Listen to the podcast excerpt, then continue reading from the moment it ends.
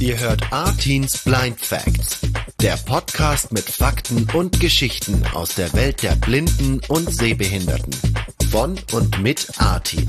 Folgt uns auf artinsblindfacts.de.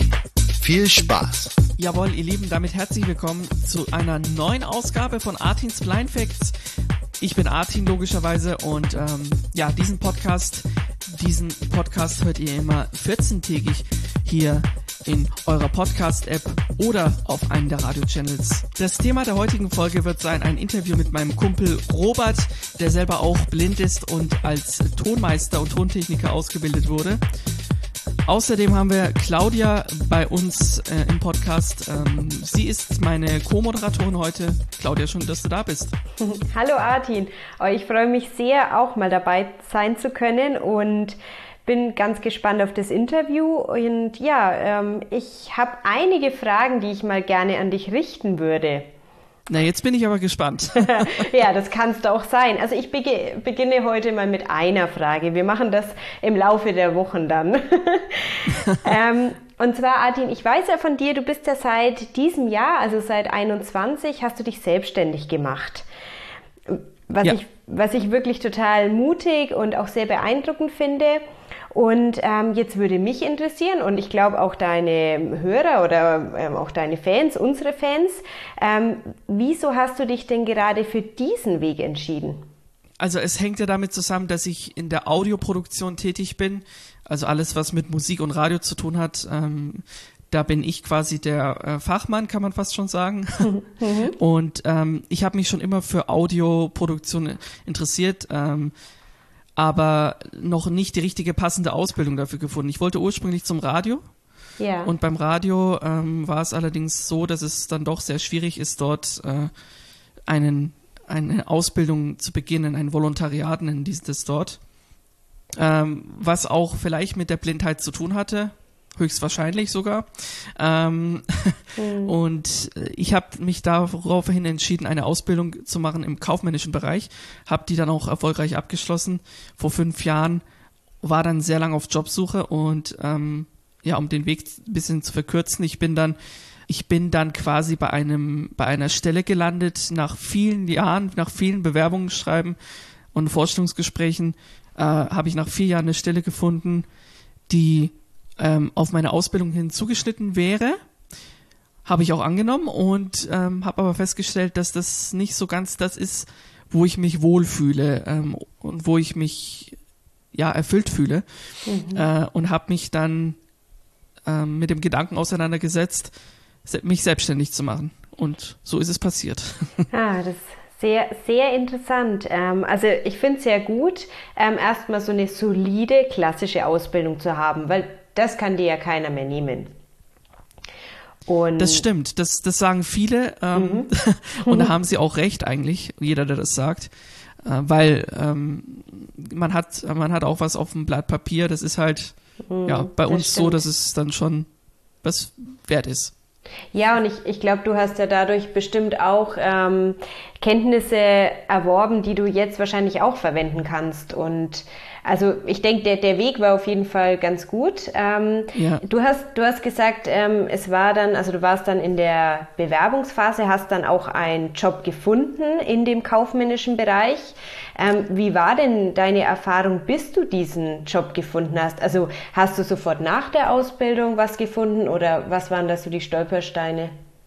Also es ist extrem schwer gewesen für mich mhm. und auch, also ich spreche da ähm, ich habe mit vielen Blinden schon drüber gesprochen, äh, mit, mit Betroffenen auch, die gesagt haben, dass das extrem schwierig ist. Und das Problem ist halt, man wird nach so einer Ausbildung äh, ins kalte Wasser geschmissen, weil die äh, Berufswelt ist natürlich oder die Firmen sind nicht darauf eingestellt, dass sie Menschen mit einem Handicap einstellen. Ja, und, durchaus, ähm, ja. Äh, das war halt für mich so, ich habe vier Jahre lang äh, gesucht und mich beworben. Oh, vier Jahre. Vorstellungsgespräche, mhm. ja. Mhm war, ähm, war eine stressige und anstrengende Zeit. Hm, das glaube ich dir. Also ähm, ich, ich finde es wirklich ganz äh, spannend, wie du das jetzt erzählst. Also ich habe auch ähm, die Erfahrung gemacht, also es ist gar nicht so leicht, einen Job zu finden, aber jetzt muss man ja dazu sagen, ich bin ja nicht blind oder ich habe auch kein anderes Handicap.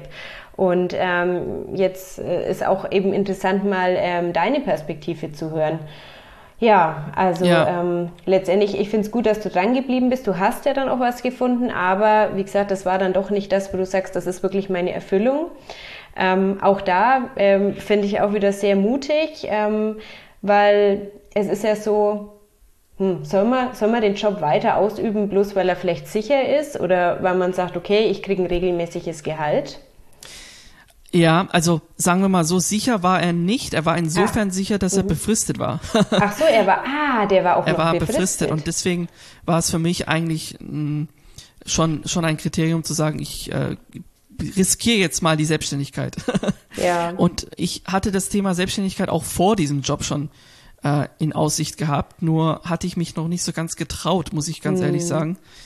Und ja, war dann das ist aber ja auch ganz, ein großer Schritt. Ja, genau, es ist ein großer Schritt mhm. und dann äh, braucht man dann halt auch den richtigen Zeitpunkt, bis man so einen Schritt geht, ne? Mhm. Ja, und manchmal braucht man vielleicht auch einfach noch so ein bisschen Erfahrung, Lebenserfahrung, bis man dann sagt, okay, ich bin jetzt selber soweit und jetzt ähm, mache ich mich auf in die Selbstständigkeit. Mhm. Genau. Jetzt, ähm, was, was sind denn jetzt ähm, deine Hauptaufgaben? Also, was, was machst du denn? Wie kann man sich so einen Tag vorstellen? Bei dir? Sag mal es doch mal so. also, ähm, das ist ganz unterschiedlich, weil ich bin ja, ähm, ich produziere Musik. Mhm. Ähm, das ist ein, ein Aufgabengebiet, was ich sehr, sehr gerne mache, weil es mit sehr viel Kreativität verbunden ist. Ähm, aber ich produziere auch Radiosendungen für, für, ähm, für Radiosender, für Online-Radiosender. Ähm, ich äh, biete Schulungen an im Bereich Audioproduktion für Blinde und Sehbehinderte und langfristig möchte ich das auch für sehende Menschen anbieten, ah. was wir aber jetzt auch schon in einem anderen Kontext äh, ausprobieren, aber äh, das ist dann ein anderes Projekt, was ich noch betreue. Ähm, Hashtag Connect Radio. da kommen wir vielleicht in einem anderen Podcast wieder drauf zurück, oder? Ja, mhm. genau, das ist eine schön. gute Idee. Ja. Also ähm, es ist sehr vielfältig und abwechslungsreich mhm. und das ist halt das Schöne dran. Ja, also das heißt, äh, wenn uns jetzt jemand zuhört und der sagt, Mensch, ich möchte irgendwie auch noch mein äh, Know-how im Bereich äh, Radiomoderation oder vielleicht auch Produktion verbessern, dann darf er sich bei dir melden. Genau. Was ich mhm. aber auch mache, ist ähm, eine Schulung im Bereich DJing für Blinde ähm, und Sehbehinderte in erster Linie, weil das ja auch ein großes Thema ist, denke ich. Und ähm, genau, das ist alles mein Aufgabenfeld. Mhm. Ja. ja. es ist ja wirklich ähm, sehr bunt und ähm, ich glaube, da wird es auch nicht langweilig bei den zahlreichen Projekten, die du so am Start hast. Langweilig wird es mir nicht, das stimmt. äh, ich sag mal so, es ist auch nicht selbstverständlich, dass ich jetzt ähm, diesen Weg gegangen bin. Ähm, es hat sich einfach so ergeben. Und es gab viele Menschen, die mich dabei auch unterstützt haben und immer noch unterstützen. Und ähm, das ist halt schon das ist das andere, was auch extrem wichtig ist, ne? Mhm. Dass man da auch ähm, den Support hat. Ja. Genau. Ähm, wir haben ja heute, wie ich ja schon anfangs sagte, in Artins Blind Facts ein Interview dabei. Und äh, das würden wir jetzt auch gleich hier spielen, anhören. Mit Robert habe ich das geführt. Er ist ein guter Schulfreund von mir gewesen und ist es immer noch, aber wir sind nicht mehr in der Schule. ähm, genau. Und er hat mittlerweile auch eine Ausbildung abgeschlossen im Bereich Tontechnik, Tonmeister. Und ähm, ja, ich finde es auch sehr spannend. Es ist ein bisschen ähnlich wie das, was ich mache. Also nicht ganz, weil ähm, bei ihm ist es nochmal anders. Äh, wie genau, das kann er uns selber gleich verraten, hier in diesem Interview. Artins Blind Facts. Ja, liebe Leute, bei mir ist jetzt Robert. Er ist Tontechniker, als blinder Tontechniker, hat seine Ausbildung abgeschlossen. Ähm, Robert, Robert, schön, dass du da bist. Ja, es freut mich auch, dass ich da sein kann. Vielen Dank für die Einladung. Sehr gerne. Das klingt ja sehr spannend, jetzt für mich sogar. Ich meine, ich mache auch viel Musik und beschäftige mich mit Audioproduktion. Aber ich glaube, Tontechnik ist noch ein bisschen was anderes, behaupte ich jetzt mal einfach.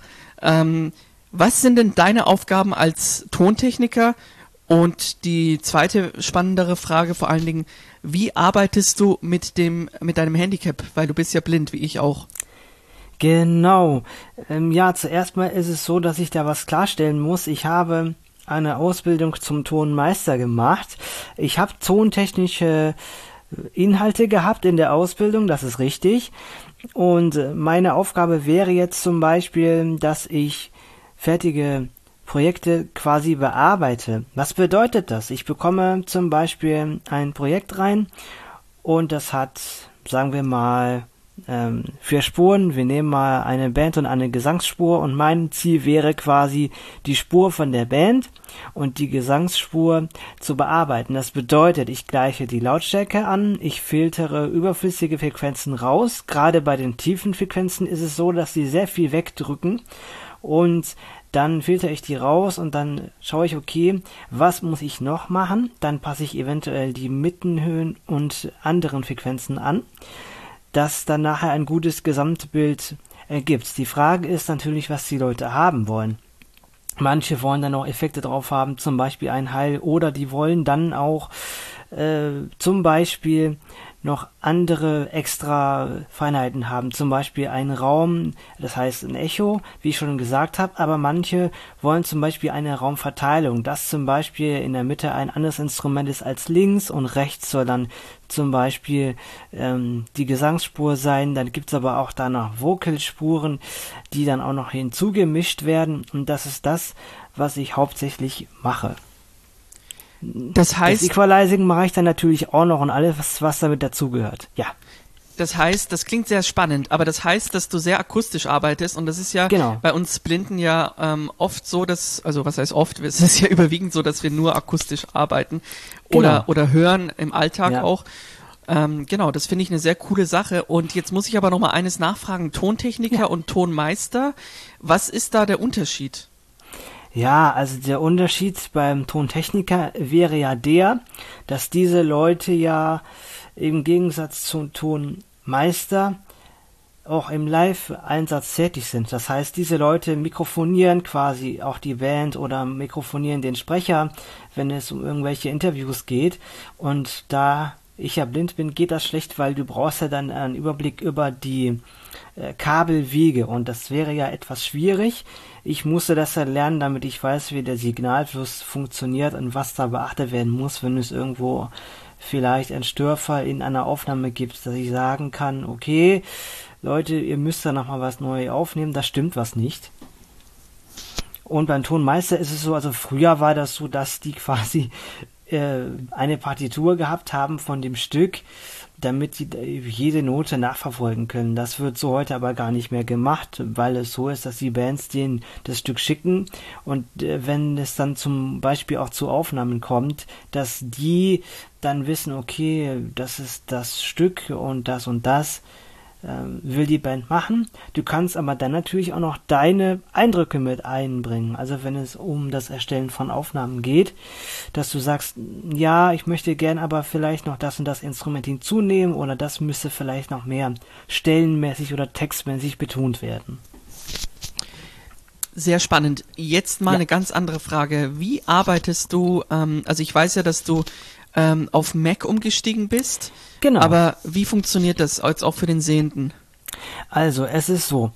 Es gibt in allen Apple-Geräten eine Sprachausgabe und diese Sprachausgabe ist integriert. Das hat man äh, gemacht, weil es in den USA ähm, eine, eine Resolution gab. Also da gab es dann eben halt auch einen Aufstand von blinden und sehbehinderten Menschen, die gerne mit Apple-Geräten arbeiten äh, wollten, aber denen wurde das nicht ermöglicht. Das ging dann sogar vor Gericht und die haben das dann angeordnet, äh, weil bei denen das in der USA so ist, äh, dass die Firmen keine Produkte ohne ein Feature einzubauen verkaufen dürfen, äh, das auch Leute mit einem Handicap bedient. Deswegen hat Apple das dann irgendwann auch angefangen zu machen und das ist bei denen fest in der ähm, Firmenagenda drin. Was bedeutet das für mich?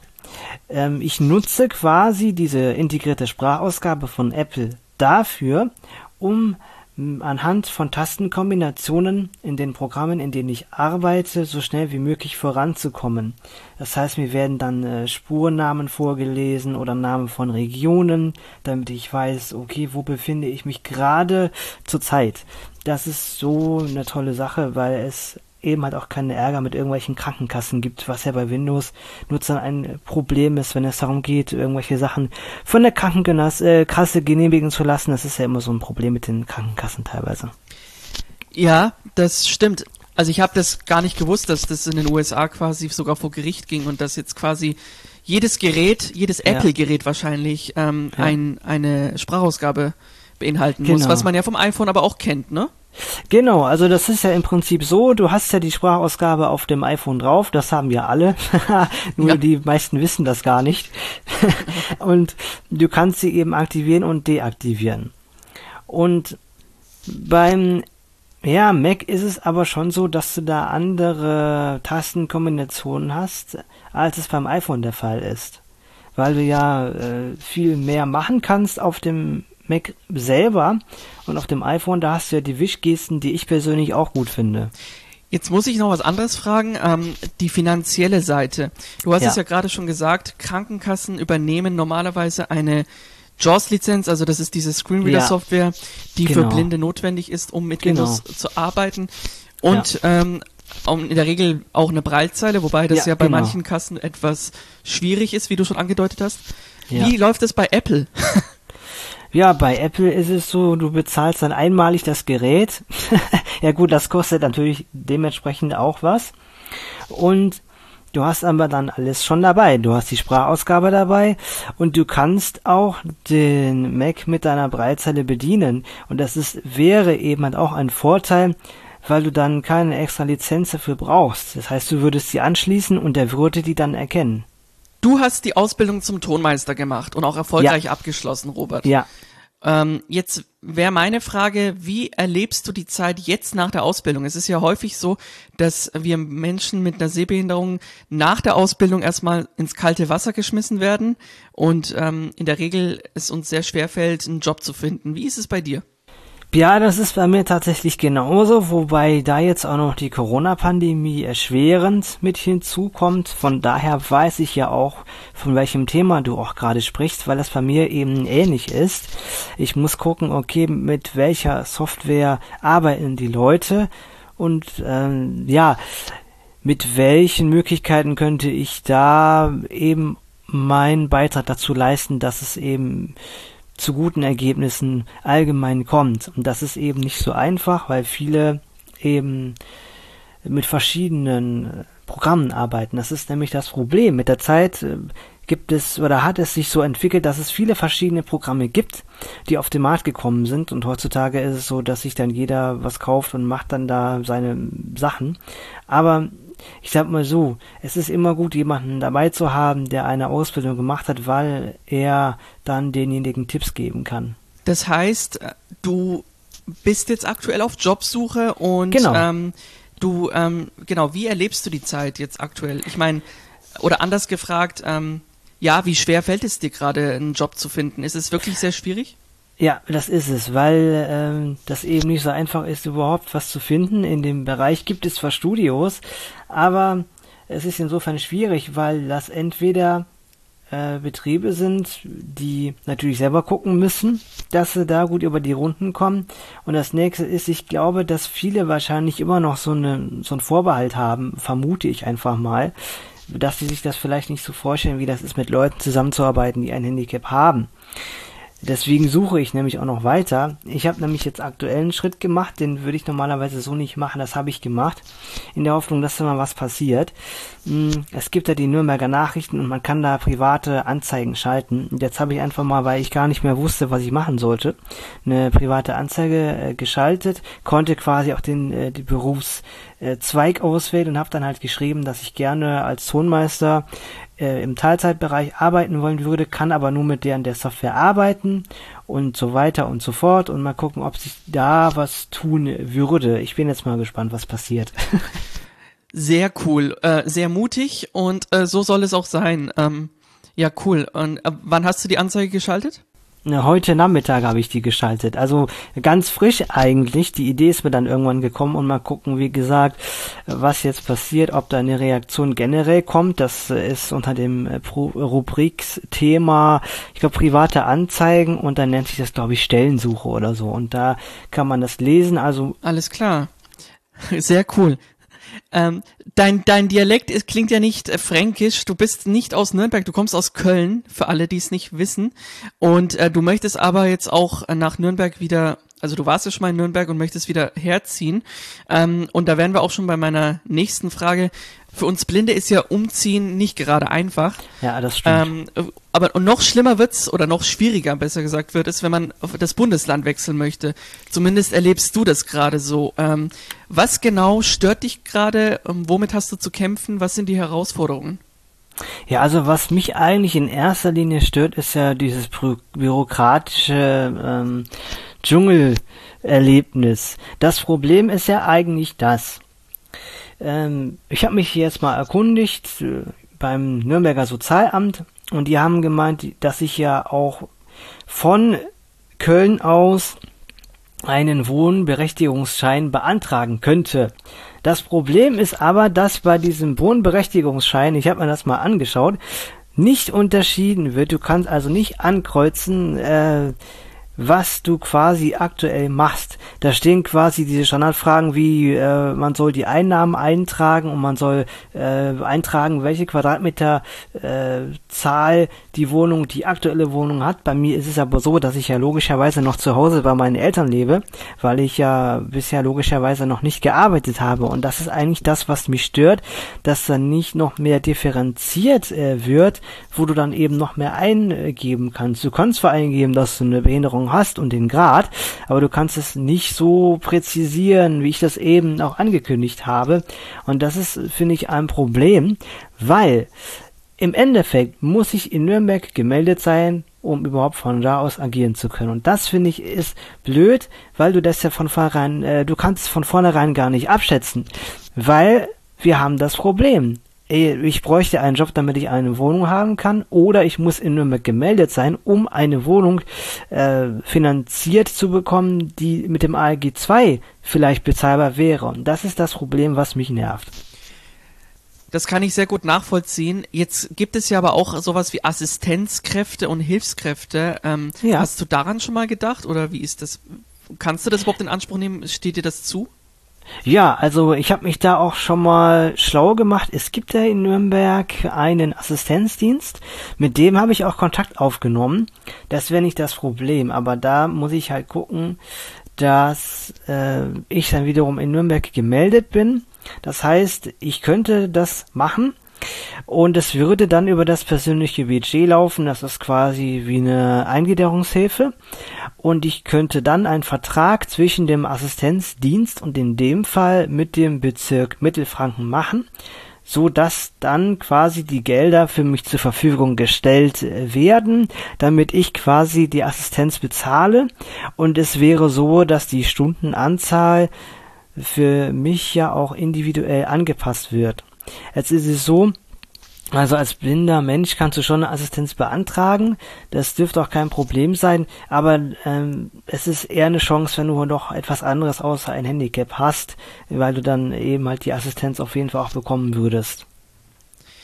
Also es ist ein Hin und Her. Ähm, ja, genau, es ist ein Hin und Her, aber prinzipiell wäre das mit der Assistenz schon möglich und das hätte ich ja so oder so gemacht. Also wenn ich jetzt irgendwo einen Job finden sollte, werde ich das so machen, weil wir müssen ja Wege lernen und je nachdem, ob ich da hin und her hüpfen muss, wäre eine Assistenz insofern eigentlich äh, besser, weil ich dann halt schnell überall hinkomme, wo ja. ich hin muss. Und die kann mir assistieren, wenn ich jetzt Aufgaben habe, die ich gar nicht machen kann dann kann sie dir auch assistieren, genau.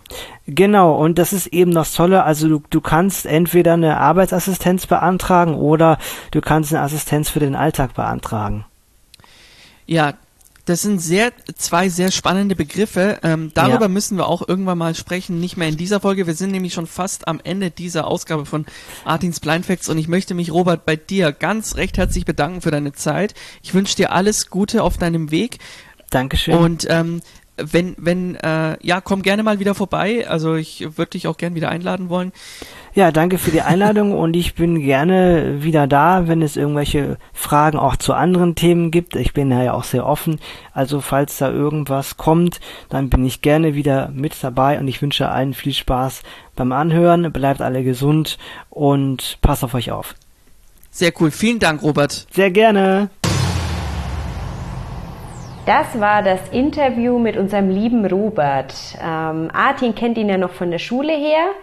Und ähm, ich fand es total spannend, was wir jetzt alles über Robert, über seinen Job als Tonmeister erfahren haben. Ähm, und ich finde auch, was mir noch im Gedächtnis geblieben ist, Artin, ähm, man braucht ja ein unheimlich gutes musikalisches Verständnis. Man braucht ähm, mhm. viel ja, Einfühlungsvermögen, auch Kreativität und also ich habe es jetzt so wahrgenommen, Robert ist wirklich äh, sehr engagiert, sehr kompetent als Tonmeister und ja, also ich glaube, er hat wirklich sein Ding gefunden. Ja, also ich äh, erinnere mich noch an die Schulzeit, ähm, als er so viel Musik gemacht hat. Also er hat ja Klavier gespielt und, ja, wow. ähm, und alles Mögliche und mhm. ähm, äh, auch in der Band aufgetreten und solche Sachen hat er gemacht. Und ich glaube, das ist schon das Richtige, was, was er jetzt macht. Auf mhm. jeden Fall, definitiv. Also es klingt sehr danach. Ich glaube, er hat wirklich eine große Leidenschaft dafür. Und ja. Was wir vielleicht auch an der Stelle noch sagen könnt, äh, können, wenn ihr das jetzt gehört habt und ähm, ihr kennt vielleicht jemanden, der gerade einen Tonmeister sucht oder ihr sucht vielleicht selber jemand oder wie auch immer, dann äh, meldet doch äh, euch einfach bei uns. Genau, gerne jederzeit über artinsblindfacts.de und schreibt uns da gerne eine Mail und dann ähm, ja, freuen wir uns drüber und leiten die dann auch natürlich an den Herrn lieben Robert weiter. Unbedingt. Ja, dann sage ich schon mal Tschüss. Ähm, vielen Dank, dass ihr dabei wart, dass ihr zugehört habt. Und Artin, du hast das Schlusswort. Claudia, vielen Dank. Ähm, wir hören uns in zwei Wochen wieder zu einer neuen Ausgabe Artins Blind Facts. Bis dahin bleibt gesund und wir hören uns. Tschüss.